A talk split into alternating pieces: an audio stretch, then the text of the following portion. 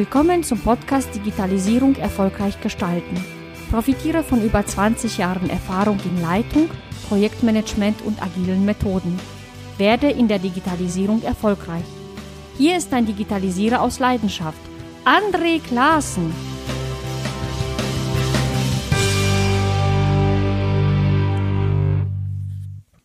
Hallo, ich freue mich sehr, dass du dabei bist.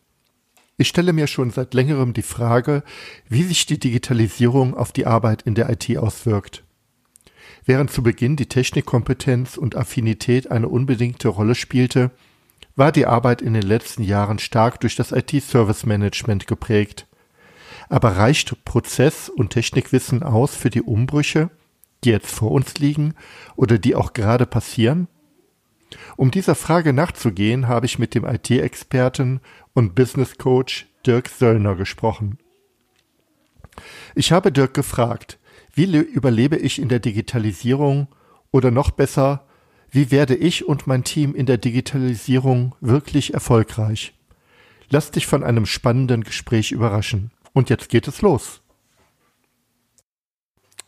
Hallo Dirk, stell dich doch kurz einmal vor. Wer bist du? Was machst du? Und was treibt dich eigentlich an? Herzlichen Dank, lieber André, für die, für die Einladung äh, und für mich auch mal interessant, auf der anderen Seite bei so einem Podcast zu sitzen. Ähm, mein Name ist Dirk Söllner. Ich bin Berater, Trainer und Coach für IT-Service Management und agile Organisationsentwicklung.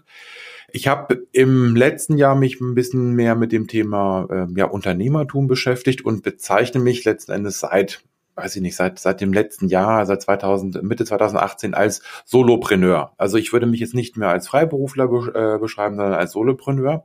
Und mhm.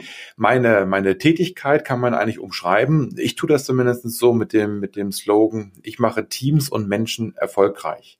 Das heißt, äh, mhm. mein Fokus liegt auf dem Thema Coaching. Ähm, ich habe ja schon gesagt, agiles äh, Coaching, agile Organisationsentwicklung. Aber für mich ist das noch ein Schritt weiter. Ich habe mich im letzten Jahr auch weitergebildet zum Business Coach. Das heißt, ich äh, versuche mehr und mehr wegzukommen von der Beraterschiene, von jemandem, der genau weiß, wie es geht und das dem anderen nur noch mal kurz erklären muss und dann funktioniert das, äh, weil meine Erfahrungen sind eben, dass es eben dann genau nicht funktioniert, weil es doch sehr viel mehr Zeit braucht, um nachhaltig Dinge zu verändern. Insofern bin ich eben verstärkt mit einem Coaching-Ansatz unterwegs. Das heißt also selbst in, in Fachaufgaben, wo ich fachlich als Experte gerufen werde, versuche ich mittels eines Coaching-Ansatzes ähm, ja, Unternehmen zu verändern, Teams zu verändern und Menschen zu helfen, einfach ihren Job besser zu machen oder auch vielleicht einen neuen Job überhaupt mal zu verstehen. Das finde ich wirklich interessant, dass du sagst, ich komme eigentlich aus der klassischen Beratung.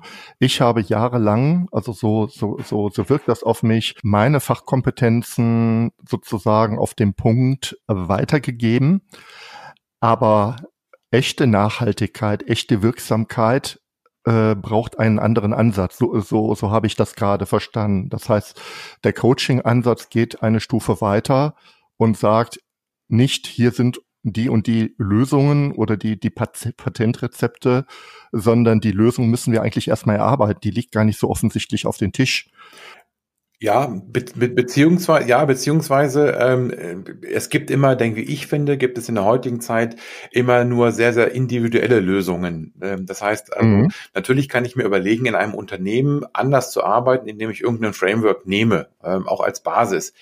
Ähm, und meine Erfahrung ist eben genau, dass dieses Framework dann von den Leuten vielleicht erstmal auch abgelehnt wird, weil es irgendein Framework ist, weil man auch denkt, naja, habe ich bisher nicht gut gearbeitet. Ähm, mhm. Das heißt also, ich sage mal, die Mischung, meine Mischung, mein Angebot an, an meine Kunden ist eben nicht nur Coach zu sein. Gibt ja auch genug Coaches, die quasi fachlich äh, wenig oder gar keine Ahnung haben, die dafür sehr gut im Coaching sind, also die wirklich nur mhm. Coaching betreiben als ähm, Punkt oder eben ähm, die andere Seite quasi der Medaille, Experten, die sich in irgendwelchen Prozessen und äh, jahrelang in irgendwelchen Frameworks, äh, Scrum beispielsweise auskennen und ich mhm. bin letzten Endes dazwischen. Ich habe schon das Fachwissen über verschiedenste Frameworks im IT-Umfeld, aber ich komme eben mit einem Coaching-Ansatz und an vielen Stellen bin ich mittlerweile bei meinen Kunden auch nicht nur eben als Berater da, sondern die sagen eben ganz klar, bitte coache meine Leute. Das heißt also, die meine Coaches wissen zwar, dass ich die das Fachwissen habe und ich lasse das manchmal auch ähm, als als Tipp reinspielen. Aber ansonsten ist es vom Vorgehen eben eher Coaching, das heißt, die Leute zu befähigen, selber die Lösung in sich zu finden. Also äh, mhm. dafür brauche ich nicht immer ein, ein, Framework, da brauche ich einfach nur manchmal oder häufig einen gesunden Menschenverstand und das äh, versuche ich mit meiner, mit einem Coaching-Ansatz rauszuarbeiten. Hm. Und einen Außenblick und natürlich äh, die, die Fähigkeit, auch die richtigen Fragen zu stellen. Ne? Ja, richtig. Ähm, ich starte direkt mal in das Thema ein. Wir hatten uns ja kurz äh, vor dem Podcast äh, unterhalten und äh, du kommst ja oder du hast dich ja jahrelang, du hast es schon eingangs erwähnt, in der IT bewegt. Und äh, die IT steht, das ist so ein bisschen unsere These, äh, vor einer Veränderung. Wir haben überlegt, wie dramatisch ist es? Fallen IT-Abteilungen weg? Wird IT künftig ganz anders aussehen? Auch in dem Kontext der Digitalisierung. Und der Titel dieses Podcasts heißt ja auch, so überlebst du die Digitalisierung. Ist das wirklich so schlimm, Dirk, dass man alles über den Haufen werfen muss, um zu überleben? Ähm, also ich sage mal ja und nein. Ähm, warum ja und nein? Natürlich glaube ich, dass man ähm, auch in der heutigen Zeit manche Dinge ein bisschen mehr auf den Punkt bringen muss. Manche würden auch vielleicht sagen, ein bisschen übertreiben muss, um Gehör zu finden. Also insofern würde ich mal sagen, ist es vielleicht nicht ganz so schlimm, wie das manchmal dargestellt wird. Auf der anderen Seite glaube ich schon, dass die IT wirklich vor, vor sehr, sehr großen Herausforderungen steht. Und ähm, ich erlebe das ja in meiner Tätigkeit, dass man eben schon sieht, wie äh, auf der einen Seite Mitarbeiter absolut verunsichert sind. Wie geht's mit mir und meinem Unternehmen weiter? Und ähm, dass auch Führungskräfte, wo man eben auch sieht, dass die Führungskräfte verunsichert sind. Ähm, die zeigen das vielleicht nicht so, ähm, aber die ganzen Dinge, die sich verändern, die sind wirklich massiv und die betreffen die IT massiv.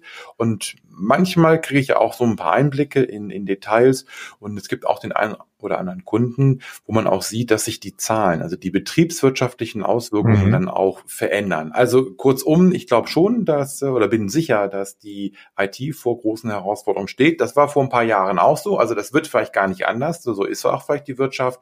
Aber das Thema mhm. Digitalisierung beispielsweise und äh, Disruption, das ist schon sehr, sehr äh, präsent. Und das ist, denke ich, schon eine Bedrohung. Und wir sprechen ja auch einzelne Personen an. Ich glaube, dass es auch eine Bedrohung ist für diejenigen, die diese Veränderung nicht mitgehen, weil sie es nicht wollen oder weil sie es einfach auch nicht können. Hm. Versuchen wir das mal konkret zu machen, wenn wir jetzt mal auf eine IT-Abteilung schauen. Was sind äh, aus deiner Sicht ähm, Veränderungen in Arbeitsweisen, in Kompetenzen, ähm, die jetzt ähm, anstehen, auch infolge der Digitalisierung oder einfach auch durch Veränderungen durch Technik und allgemeine äh, Trends. Ja, also das kann man, glaube ich, so ein bisschen aufteilen, vielleicht in das eine, äh, in das Thema Technik, ähm, also mhm. Fachlichkeit und dann eben Arbeitsweise. Wenn ich auf die Fachlichkeit mal äh, schaue, dann glaube ich, dass das ganze Thema ähm, Cloud, ähm, äh, eine andere Art, äh, beispielsweise auch, auch, beispielsweise auch Infrastruktur bereitzustellen, ähm, dass das eben die Fachlichkeit verändert und dass damit viele ähm, Positionen, ich sage mal ein IT-Administrator oder andere Dinge, dass solche Aufgaben eben nicht mehr im Unternehmen stattfinden müssen zwangsläufig, ähm, sondern mhm. dass sie eben nach außen gegeben werden. Natürlich lebt die IT auch schon seit Jahren davon, Dinge nach draußen zu geben. Aber hier reden wir darüber, dass auch ähm, wirklich Jobs oder Aufgaben gefährdet sind, die ähm, gefühlt immer äh, quasi immer im Haus sein mussten. Ich musste, mhm. musste mein Rechenzentrum im Keller stehen haben und dann musste ich auch Leute haben, die das bedienen. Das ist eben nicht mehr der Fall. Also Fachlich, mhm. glaube ich, verändert sich gerade einiges und diese fachliche Veränderung äh, führt sicherlich auch dazu, dass ähm, auch Arbeitsweisen sich verändern müssen.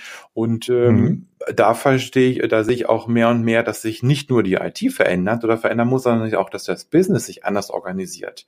Ähm, was, was meine ich damit? Also konkret für Leute, die in der IT sind, ähm, wie gesagt, fachlich müssen sich, äh, äh, verändern sich Dinge relativ stark. Und was die Arbeitsweise angeht, ist einfach, ähm, ich sag mal so, wir gehen vielleicht, wenn man es auf den Punkt bringt, wir gehen weg von einem Spezialistentum. Wir haben in der Vergangenheit mhm. immer Spezialisten gebraucht und diese Spezialisten, die Brands aus dem Phoenix Project beispielsweise, die waren hoch angesehen, weil sie das Spezialwissen hatten. Dann hat man auf die gewartet. Man war zwar als Business nicht zufrieden damit, aber man musste warten. Die Kollegen mussten darauf warten. Und diese Spezialisten, ähm, denke ich, die werden sozusagen aussterben, diese Spezialisten. Wir brauchen das Spezialwissen noch, aber diese Spezialisten müssen anders arbeiten, sie müssen sich in Teams einbringen und sie müssen auch hm, meiner Meinung nach kundenorientierter arbeiten. Das heißt, die freischaffenden Künstler, wie ich das manchmal bezeichne, Architekten, also IT-Architekten, Leute, die Konzepte sehr schön ausarbeiten, äh, auch die müssen, denke ich, ihre Arbeitsweise verändern, weil das Thema Konzeption lange Zeit und dann wird ein bisschen was aufgebaut.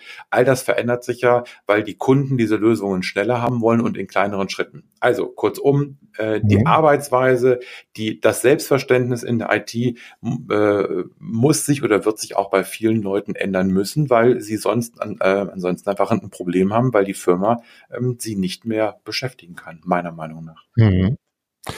Das äh, äh, sind diese beiden äh, Spannungsbögen, also Fachlichkeit und, und, und Arbeitsweisen, die sich aneinander bedingen. Ähm, und, und jetzt wird es ja spannend. Wie kann äh, so eine Veränderung denn gelingen? Also angenommen, äh, ich arbeite als Admin oder als IT-Architekt weiter äh, wie bisher auch. Ich merke aber irgendwie verändert sich was. Ähm, wie, wie kann die Veränderung gestaltet werden, dass das also nicht in einem Big Bang, in einem Chaos oder in einer sehr unzufriedenen Situation endet. Mhm. Ah, auch da würde ich sagen, wieder so eine zweigeteilte Antwort oder eine zweiteilige Antwort. Ich denke, auf der einen Seite müssen die Mitarbeiter, diese Spezialisten, von denen wir jetzt gerade sprechen, äh, sich öffnen Ihnen muss bewusst werden, dass Sie so nicht weiterarbeiten können, dass Dinge sich verändern müssen, ähm, dass man einfach aus der Komfortzone rauskommt. Ne? Äh, wir alle, die wir an uns arbeiten, ähm, die wir uns verändern wollen, wissen, dass es schwierig ist, eine Komfortzone zu verlassen. Also der Punkt Absolut. ist eben, der Punkt ist eben ganz klar, ähm, das Bewusstsein bei den Mitarbeitern muss da sein. Und dann, und das halte ich fast noch für den wichtigeren Punkt, ähm, Führungskräfte, das Management. Das heißt, die, die Außenwelt, die muss einfach verstehen, dass die Leute, die sich einer Veränderung vielleicht gefühlt oder auch nicht nur gefühlt, sondern auch aktiv widersetzen, dass sie das nicht tun, um jemanden zu ärgern. Sprich, die, mhm. die Aufgabe von Führungskräften ist aus meiner Sicht ähm, der Punkt äh, ganz klar, das ist eine, eine neue Herausforderung für das Management, für die Führungskräfte, die diese Mitarbeiter befähigen müssen, diesen Weg mitzugehen. Und dazu gehört mindestens erstmal das Verständnis darum, dass das eben erstmal so ist, dass es eine menschliche Reaktion ist auf Veränderung, also erstmal mit, mit Widerstand oder Ablehnung zu reagieren. Und ähm, gerade gestern war ich auch wieder in einem größeren Workshop, ähm, wo auch zwei Leute dabei waren, die waren jetzt nun mal älter. Also das mag ein Zufall sein, das ist aber nicht immer aufs, oder das ist jetzt nicht immer altersabhängig, aber da waren es zwei ältere Mitarbeiter, die ähm, ganz offen ähm, nichts dagegen gesagt haben, aber immer wieder Argumente gefunden haben, warum eine neue Arbeitsweise vielleicht doch gerade nicht so passt. Und mhm. ähm, ich finde das gut, wenn sie das sagen, weil äh, es muss nicht alles gut sein, was neu ist. Also wir brauchen schon Leute, die kritisch sind, die Dinge hinterfragen oder auch in Frage stellen. Ähm, aber die Frage ist eben, mit welcher Intention und ähm, wird, äh, passiert das und mit welcher Konsequenz. Also irgendwann müssen diese Leute, denke ich, sich überlegen, ob sie dann eben quasi noch an der richtigen Stelle sind, wenn sie sich wirklich auf Dauer und permanent einer Veränderung widersetzen. Und um das abzuschließen, das ist Aufgabe von Führungskräften, eine neue Aufgabe von Führungskräften, vielleicht auch da wirklich Verständnis zu haben und die Leute mitzunehmen ähm, und in die, auf den neuen Weg zu führen. Mhm. Und das sind ja Dinge, die man in der Führung, ich war ja lange Zeit auch Führungskraft, zwar kennt, aber wo ähm, man sozusagen äh, nicht immer Kompetenzen hat, ja, weil man oft in der in der funktionalen fachlichen Führung steht. Dort gibt es das, das Tagesgeschäft, das bearbeitet werden muss. Aber eine Veränderung von einer Arbeitsweise A hin zu einer Arbeitskultur, vielleicht auch B, ist ja nochmal äh, etwas, was auch für Führungskräfte ungewohnt ist. Und kommst du da ins Spiel? Also ja, stelle ich, ja, ja, ja, stelle ich ja, geschlossene Fragen. Ja, Tut mir leid schon mal dafür. Kein Problem, kriegen wir hin. Ähm, also ich komme dann ins, also ich andersrum, ich fange manchmal einen Schritt weiter vorne an, ähm, bevor ich die Frage beantworte, ob ich ins Spiel komme oder wie ich ins Spiel komme.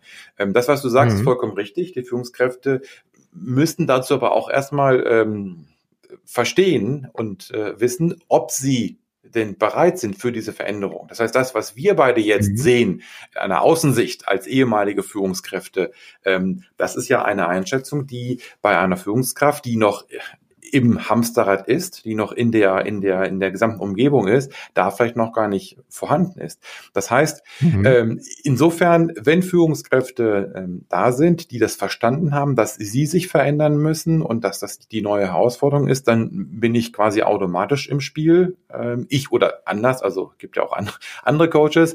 Ähm, und ähm, wo ich äh, häufiger aktuell von meiner Einschätzung her noch ins Spiel komme, ist, dass ich den Führungskräften, die das noch nicht verstanden haben, das irgendwie näher bringe. Also jetzt vielleicht nicht un mhm. unterjuble, aber dass sie eben äh, in, in, durch meine Arbeit sehen und merken, hey, das, was da an, an Schwierigkeiten ist, ich könnte mal überlegen, ob ich auch ähm, was dazu beitragen kann. An mir, an meiner Arbeit, an meiner Fähigkeit mhm. zur Selbstreflexion.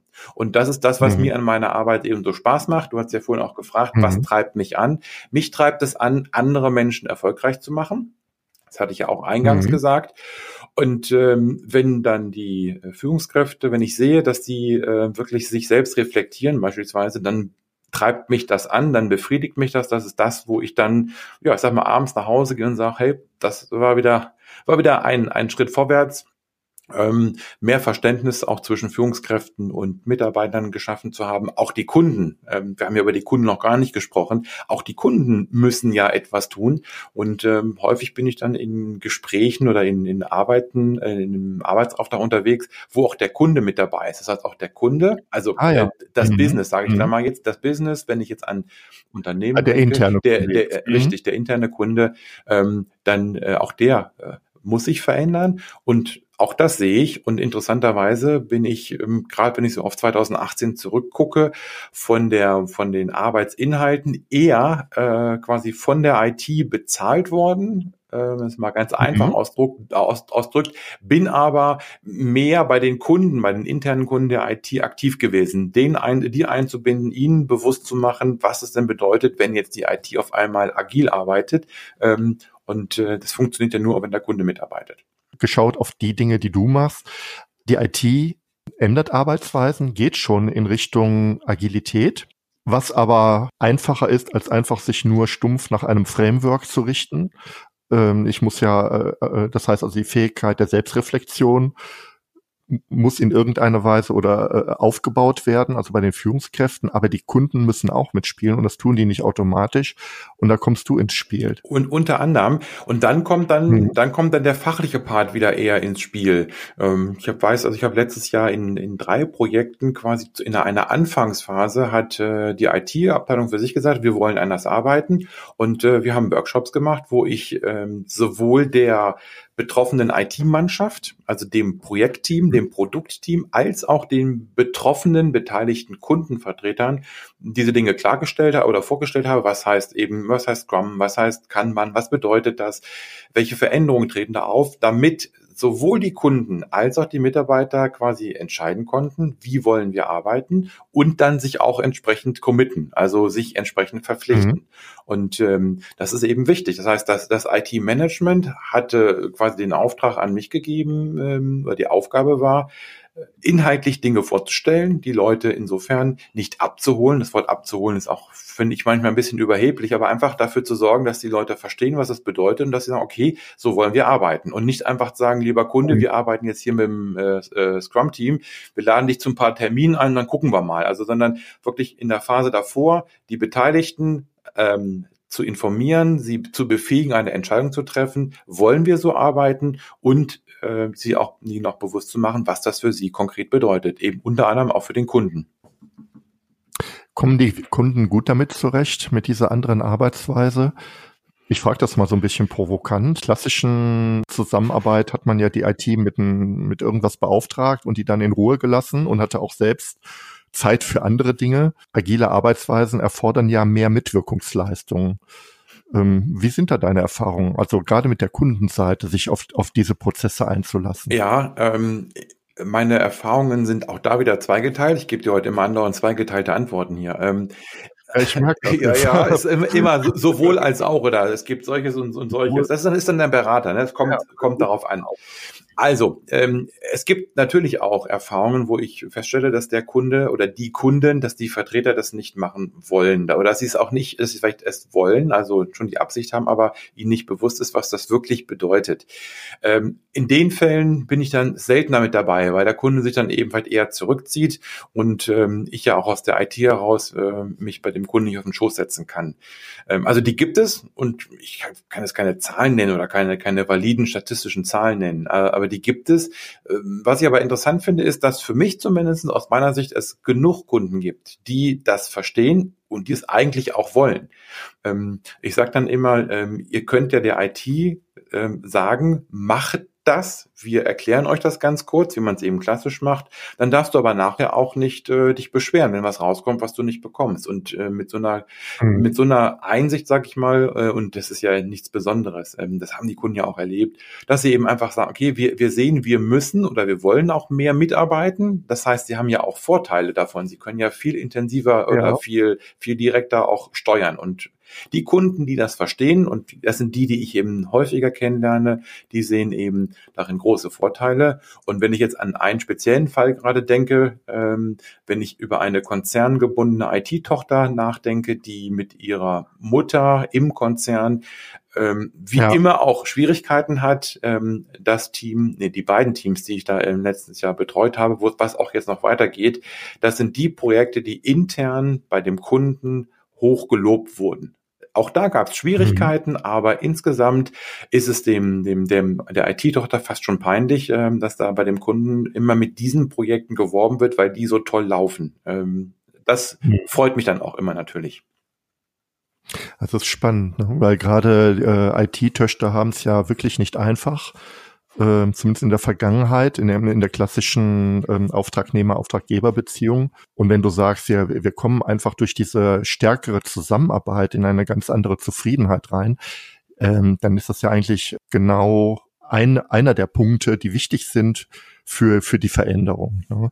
Also das finde ich schon sehr schön. schön eine schöne Geschichte. Ja. Und für mich ist das auch nochmal ähm, interessant, weil ich ja vorhin auch gesagt habe, ich versuche mich von, von Frameworks oder von, von solchen Methoden insofern ein bisschen abzuheben. Äh, die können ja nur funktionieren, wenn, wenn sie, wenn es Sinn ergibt. Und ich glaube, wir, wir beide mhm. wissen auch, dass es genug ähm, äh, tolle Projekte gibt, wo Unternehmen super toll auf Agil und Scrum umgestellt haben. Wenn man mal genauer nachschaut, ist das eben nicht so. Also was ich versuche in meiner Arbeit eben mit einer Argumentation zu kommen, äh, die Vorteile äh, dieser Arbeitsweise zu, zu erläutern. Und da ist es eben so, die Kunden sehen die Vorteile und die sagen dann manchmal auch, also ist mir doch egal, wie ihr das nennt. Ihr könnt das Scrum oder Kanban ja. nennen, ist mir eigentlich egal. Hauptsache, es wird besser und es wird dann eben entsprechend besser. Mhm. Und das sind dann auch keine Methoden, mit, äh, Methoden äh, Fetischisten, sondern die sagen ganz klar, mir ist die Methode egal, wie ihr arbeitet, Hauptsache es wird besser. Mhm. Äh, und dann kommen wir auf den Punkt zurück, ähm, dann ist einfach eine andere Art der Zusammenarbeit da, das was du ja auch sagtest, und das hängt nicht von Methoden ab. Äh, triffst du eigentlich in deinem äh, Beratungskontext auf Methodenfetischisten? Also ich hatte früher öfters mit, mit denen ihnen zu tun. Und es war nicht immer ganz einfach. Ähm, ähm, aber bei mir jetzt eher zugegebenermaßen stark im Softwarebereich. Ist das bei, äh, oder sind die Kunden eher offen? Weil ich finde dieses, diese Einstellung, Hauptsache es hilft, Hauptsache äh, ich komme zu einer Ver Verbesserung, die finde ich eigentlich total wichtig. Also die treffe ich immer dann an, oder die treffe ich an, weil äh, natürlich, wenn ich als Coach unterstütze, ähm, man ruft mich ja nicht als Coach, wenn alles glatt läuft. Das heißt, meine Aufgabe ist mhm. ja häufig, äh, ähm, Menschen, Bereiche zusammenzubringen. Und ähm, ich hatte ja eingangs auch gesagt, ich bin ähm, in dem Bereich IT Service Management und agile Organisationsentwicklung tätig. Wenn ich das mal zusammenführe, dann kommt das äh, schöne Wort DevOps raus und da habe ich natürlich auf beiden Seiten, also da ganz klar, ich habe auf beiden mhm. Seiten Methodenfetischisten und wenn die dann aufeinandertreffen, dann ist es ja noch noch schlimmer, wenn sie quasi sich über die Methode auch nochmal, äh, wenn sie nicht miteinander reden. Also insofern, ich treffe sowohl Methodenfetischisten auf der ITIL, auf der IT Service Management Seite an, wie auch auf der agilen Seite mit äh, mit Scrum. Und das ist dann eben, mhm. und da denke ich, ist dann auch dann mein Vorteil, dass ich ähm, eben beide Seiten verstehe, weil ich beide Seiten kenne. Ich kann mhm. auf beiden Seiten fachlich mitreden, muss das aber nicht mhm. oder versuche das eben nicht, sondern versuche das, ähm, wie gesagt, über diesen Coaching-Ansatz ähm, zu mhm. hinzubekommen ist, glaube ich, auch die einzige Chance, diese Dinge aufzulösen. Denn wenn jetzt einfach zu sagen, die Methode A ist besser als Methode B, führt ja zu keinem Punkt. Ne? Das ist, ja. Äh, und, und, und äh, man kann auch nicht sagen, äh, ITIL ist per se schlecht und, und, und Scrum ist per se gut. Es hängt so viel vom Kontext ab. Das ist so meine Erfahrung. Wo bewegen wir uns gerade und, und, und, und, und was sind die Elemente, die helfen, mhm. ne? diese herauszuarbeiten. Ja. Hm. Ich würde gern noch mal auf einen Punkt ähm, kurz zurückgehen. Wir haben, also wir haben ja uns oft aufgeteilt in A und B und, und zu Beginn sagtest du, ähm, Veränderung wirkt ja auf Mitarbeiter und Führungskräfte. Wir hatten bei den Führungskräften ja gemeinsam festgestellt, ein ganz wichtige, eine ganz wichtige Erkenntnis ist Selbstreflexion, um in, äh, um in der Veränderung erfolgreich zu sein. Und bei den Mitarbeitern sagst du, die müssen sich auch öffnen. Ne? Wir haben ja äh, über die hochspezialisierten Mitarbeiter gesprochen. Die müssen raus aus der Komfortzone. Ich frage jetzt mal, äh, äh wie erlebst du das? Kannst du so etwas auch begleiten? Ähm, was sind deine Erfahrungen damit? Ähm, also natürlich erlebe ja klar natürlich. Mhm. Ähm, insofern, also ich erlebe das natürlich. Ich erlebe sie diese diese Spezialisten oder auch die Methodenfetischisten in Trainings, wenn sie in Trainings äh, vielleicht ähm, aus einer Betriebsecke herauskommend ähm, DevOps ablehnen oder Scrum ablehnen. Mhm. Im Training, denke ich, geht das noch, weil da ist mein Anspruch, äh, gar nicht mal die Leute aus dem Training oder mit dem Training so zu beeinflussen und sagen, hey, das ist super, da habe ich drauf gewartet. Mein, mein mhm. Ansatz im Training, das sage ich auch häufig, ihr müsst das nicht gut finden, was ich euch hier erzähle, aber hört erstmal zu. Äh, wenn ihr es verstanden mhm. habt, dann könnt ihr euch ja ein Bild machen. Aber wer nach, äh, wenn ein, wer in einer Scrum-Schulung nach zwei, drei Stunden schon sagt, äh, das wird so nicht funktionieren, äh, der könnte eigentlich aus der Schulung auch rausgehen, weil er sich ja so blockiert. Mhm. Also wie gesagt, als Trainer ist mein Anspruch, den Leuten das einfach nur zu vermitteln, auch in Diskussionen, äh, immer mal meine Sicht darzulegen, aber ich sehe mich da nicht als äh, Messias. Um auf deine genau. Frage einzugehen, mhm. wo erlebe ich die natürlich viel intensiver? Das ist ja eben genau, äh, wenn es darum geht, Team Teams ähm, erfolgreicher zu machen oder überhaupt erstmal zusammenzubringen, dann erlebe ich die. Und da ist es natürlich schon wichtig, den ähm, diese Leute äh, zu verstehen. Und da ist dann manchmal, es kommt immer häufiger vor, äh, meine Aufgabe auch, sie in, sage ich mal, auch in Einzelgesprächen ähm, einfach die Beweggründe zu verstehen mhm. und sie versuchen in Einzelgesprächen dahin zu bringen, dass sie ähm, das erstmal verstehen. Und ähm, natürlich kann man als Coach niemanden coachen, der nicht gecoacht werden will. Also wer das wirklich rundherum ablehnt, ja. ähm, das geht nicht. Und solche Sachen würde ich auch dann mhm. wahrscheinlich gar nicht annehmen oder würde solche Gespräche auch ähm, ähm, frühzeitig abbrechen, weil ich das Geld da entsprechend nicht äh, mhm. verbraten möchte. Aber was natürlich schon geht, ist, dass man versuchen kann, eben mit Coaching-Techniken die, diese Ablehnung zumindestens mal in eine in ein positives Ziel zu verwandeln. Ne? Das heißt, die, die Ablehnung ist ja etwas, damit kann man ja alles kaputt machen. Ähm, wie will man jemanden mhm. bewegen, wenn er das ablehnt? Aber die Frage ist eben immer, und das versuche ich dann eben mit entsprechenden Coaching-Techniken zu machen, diese Ablehnung in mindestens in was Positives zu verwandeln, ähm, eine positive Zielrichtung rauszubekommen und dann doch noch ins Gespräch zu kommen. Also wie gesagt, das äh, mhm. äh, kommt häufiger vor. Man muss auch dann ja sehen, äh, dass es ja für die Firma dann ein relativ äh, teures Spielchen ist, ähm, einzelne Mitarbeiter quasi äh, coachen ja, zu lassen. Ja. Aber wie gesagt, ich, ich sehe eben, dass die, dass der Anspruch von den Firmen da ist, Teams aufzubauen. Und wenn ich in einem Team einen nur habe, der alle runterzieht, dann hat der quasi ja fast eine potenzierende Wirkung. Also ein, ein gutes Team kann durch ja. eine Person schon mhm. runtergezogen werden. Und wir haben ja in Deutschland doch eine ziemlich wirklich, ähm, ich sag mal, Wohlfühlkultur. Äh, es gibt andere Kulturen, die würden diese eine Person direkt aus dem Team entfernen. Ähm, wir versuchen, die noch zusammenzubringen okay. und dann komme ich da eben auch ins Spiel. Hm.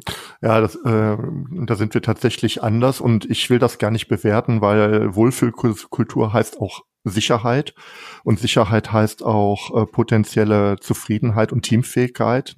Also ähm, auf der anderen Seite ist es genau so, wenn also jemand wirklich partout nicht will, dann, dann schafft er, äh, dann, dann, dann wird das Team auch nicht funktionieren. Mhm. Ne? Und äh, das ist halt das Spannungsfeld, in dem man arbeitet. Ich dachte aber auch ähm, an, an andere Dinge, ähm, wenn ich jetzt mal so auf meine Erfahrungen schaue.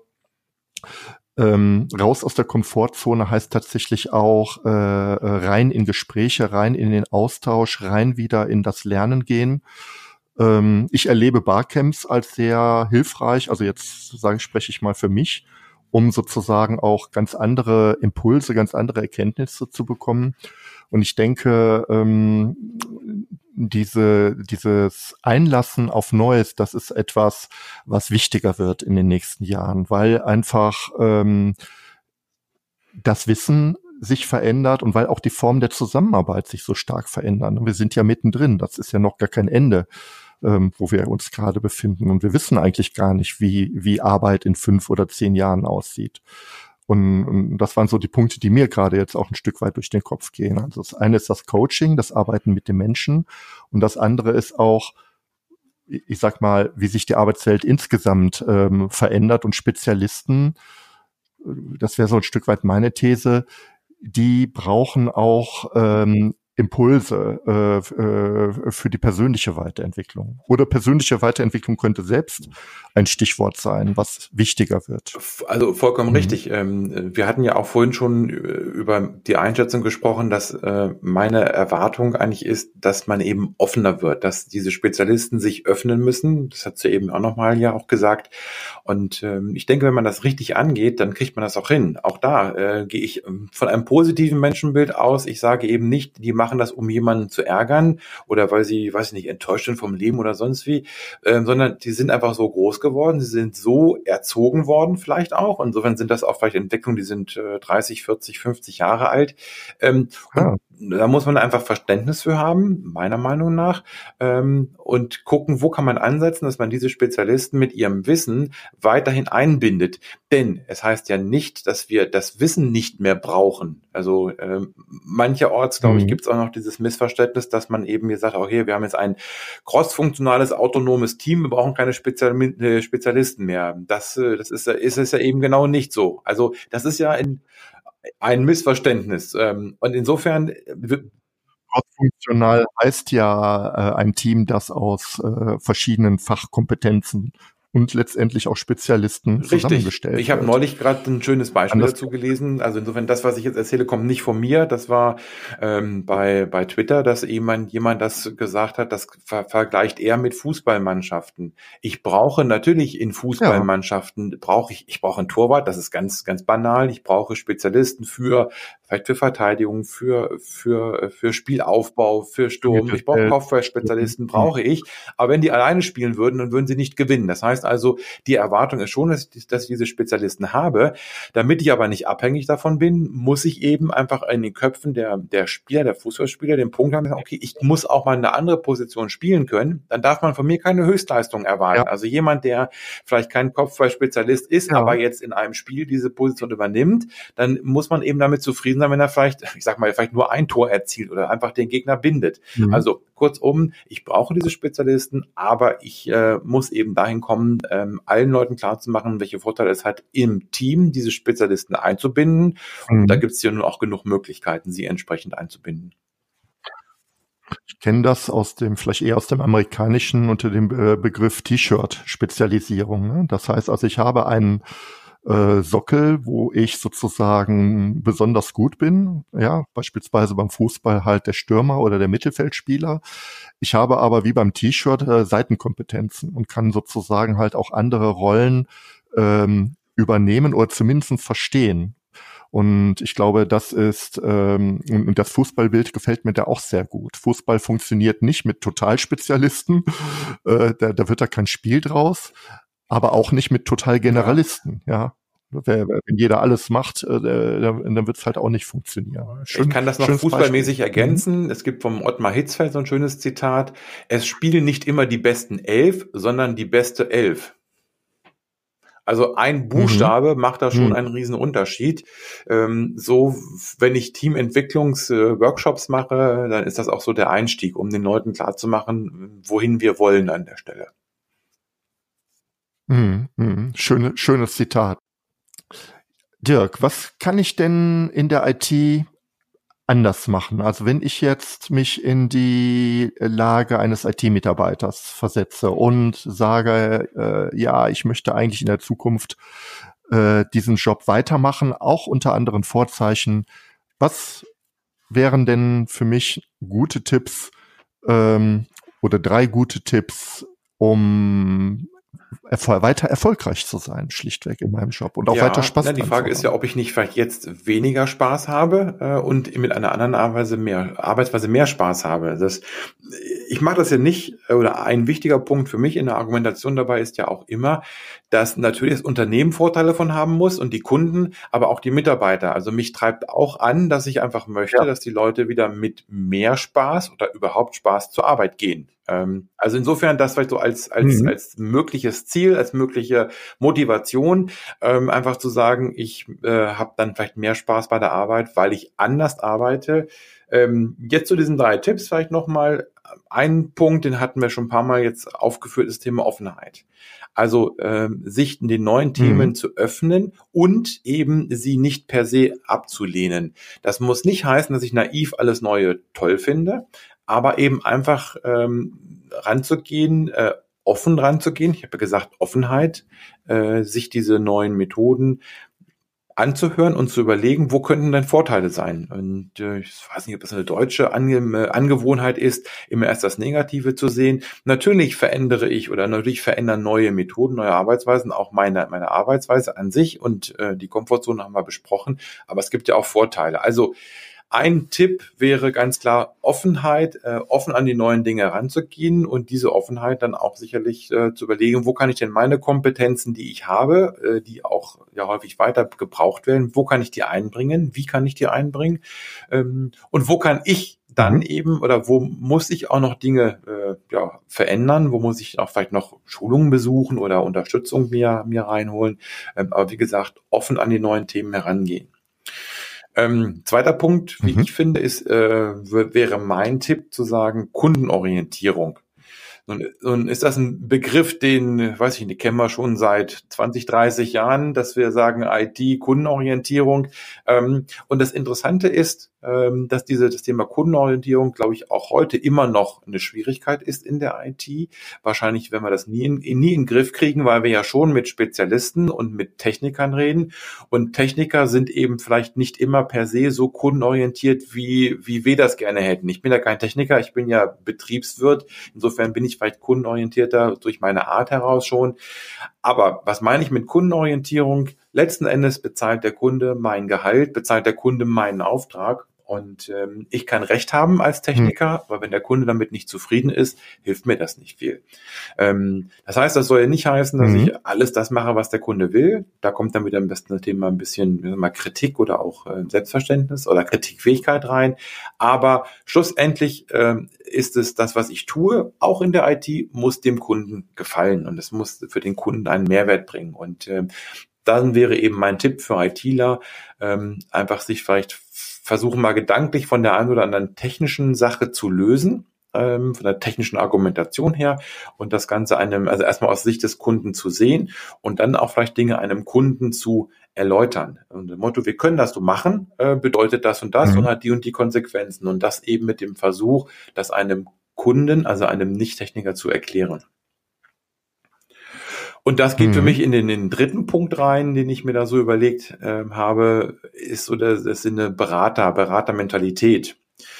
Ähm, nun sind ja auch Berater nicht immer äh, beliebt von ihrer Art her, ähm, aber in diesem Fall meine ich äh, Beratermentalität. Das heißt, dass ich als als ITler, als Experte dem Kunden schon klar mache, äh, du hast diese Möglichkeit oder wir haben diese Möglichkeit, wir haben diese Möglichkeit, diese beiden. Das sind die Vor- und Nachteile, das sind die Konsequenzen daraus. Äh, und dann den Kunden entscheiden zu lassen, was er dort möchte. Ähm, also dem Kunden Wahlmöglichkeiten mhm. aufzeigen und nicht quasi der, der, der Versuch, die einzige oder die ein, eine Möglichkeit nur als einzige Möglichkeit, als einzige Umsetzungsmöglichkeit rüberzubringen. Also zusammengefasst, Offenheit haben wir komplett drüber mhm. gesprochen heute. Ähm, Kundenorientierung, Beratermentalität, mhm. einfach, ähm, weil die IT heutzutage einen so hohen Stellenwert hat in den Geschäftsprozessen. Ähm, auch das ist ja nichts Neues, aber es wird ja eben immer, immer schlimmer oder immer, ähm, man wird ja immer abhängiger von der IT, dass eben genau ich als Experte, als technischer Experte das aus einer Kundensicht sehe, verstehe und dem Kunden auch entsprechend näher bringe und erkläre. Ich male mal ein Bild. Vielleicht ist das auch ein bisschen zu weit abgehoben, vielleicht sogar zu, ja, mir fällt kein besseres Wort ein, romantisch oder rosa gefärbt. Ähm, ich sag mal, in der klassischen äh, IT-Welt, ich komme, ich habe ja auch in der IT-Welt gearbeitet, da, ähm, da kommt ja auch der Begriff Kunde her. Da ist das Verhältnis zwischen Kunde und IT tatsächlich so ein Auftraggeber-Auftragnehmer-Verhältnis gewesen. IT hat das ja ganz detailliert äh, gezeichnet, wie dort die Prozesse sind. Und das war ein Bild, ähm, das sehr stark über Abgrenzungen gearbeitet hat. Das sind die Dinge, dafür bin ich zuständig. Das, äh, das sind die Dinge, das muss der Kunde machen. Und wenn einer äh, in dieser Zusammenarbeit nicht so ganz hundertprozentig gearbeitet hat, also der Kunde hat nicht genau technisch spezifiziert oder was auch immer, dann gab es Probleme und man hat sich über Rollen, Zuständigkeiten und, und Zusammenarbeit ähm, ausgetauscht. Ich glaube, in der zukünftigen Welt ist ja das Thema Zusammenarbeit wichtiger. Natürlich gibt es den Kunden, natürlich gibt es den IT-Spezialist, aber am Ende des Tages gibt es ein Projekt, an dem man zusammenarbeiten muss. Und ähm, da sehe ich, und das passt, glaube ich, gut zu dem Thema Beratermentalität und Kundenorientierung. Dazu gehört auch Wertschätzung. Das wäre so mein Bild. Äh, ich schätze den Kunden und seine, seine Probleme wert und, äh, ähm, und auch ein Kunde muss vielleicht ein Stück weit in eine andere Zusammenarbeit kommen. Siehst du das, dass sich das ein Stück weit, also weg von dieser Auftragnehmer-Auftraggeber-Beziehung ein Stück weit künftig auch in eine Form von Zusammenarbeit entwickeln könnte? Also ich sehe das jetzt schon, dass äh, diese bessere oder die andere Zusammenarbeit ähm, angewendet wird, dass sie funktioniert.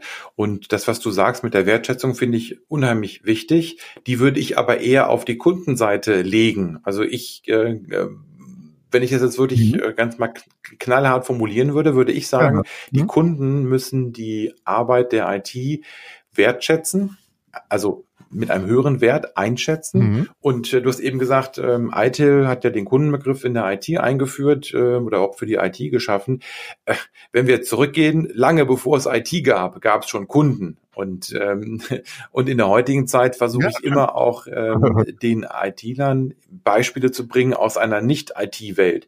Und auch da wiederum, da geht es gar nicht um, um Methoden. Mhm. Natürlich kann ich als Kunde irgendwann auch sagen, ich habe Recht. Also äh, man trifft sich auch vielleicht vor Gericht und mhm. äh, kriegt auch Recht und kriegt auch Geld wieder, aber so viel Ärger, der dabei ist. Das heißt, diese Wertschätzung, vollkommen richtige Wertschätzung, die ich als Kunde meiner Meinung nach meinem mhm. Dienstleister entgegenbringen sollte, führt dazu, dass der vielleicht vielleicht nicht nur Dienstleister ist, weil dann leistet er ja irgendwelche Dienste, sondern dass man wirklich auf einer äh, partnerschaftlichen Ebene zusammenarbeitet, weil beide Seiten eigentlich ja Stress mhm. vermeiden sollten. Und äh, wie kann ich Stress am besten vermeiden, indem ich offen mhm. bin, indem ich mit dem, dem meinem, meinem Gegenüber wertschätzend gegenübertrete und dann auch vielleicht mal das eine oder andere tue, was ich laut Vertrag gar nicht tun müsste, äh, nur damit ich den Kunden oder auch den Auftraggeber auf Dinge hinweise, ähm, die die ich abstellen kann, wenn ich ihn rechtzeitig eben da sozusagen vor etwas warne. Also insofern Wertschätzung finde ich ähm, einen ganz wichtigen Begriff und Wertschätzung ja. würde ich äh, sozusagen mit Blick auf die heutige ähm, Welt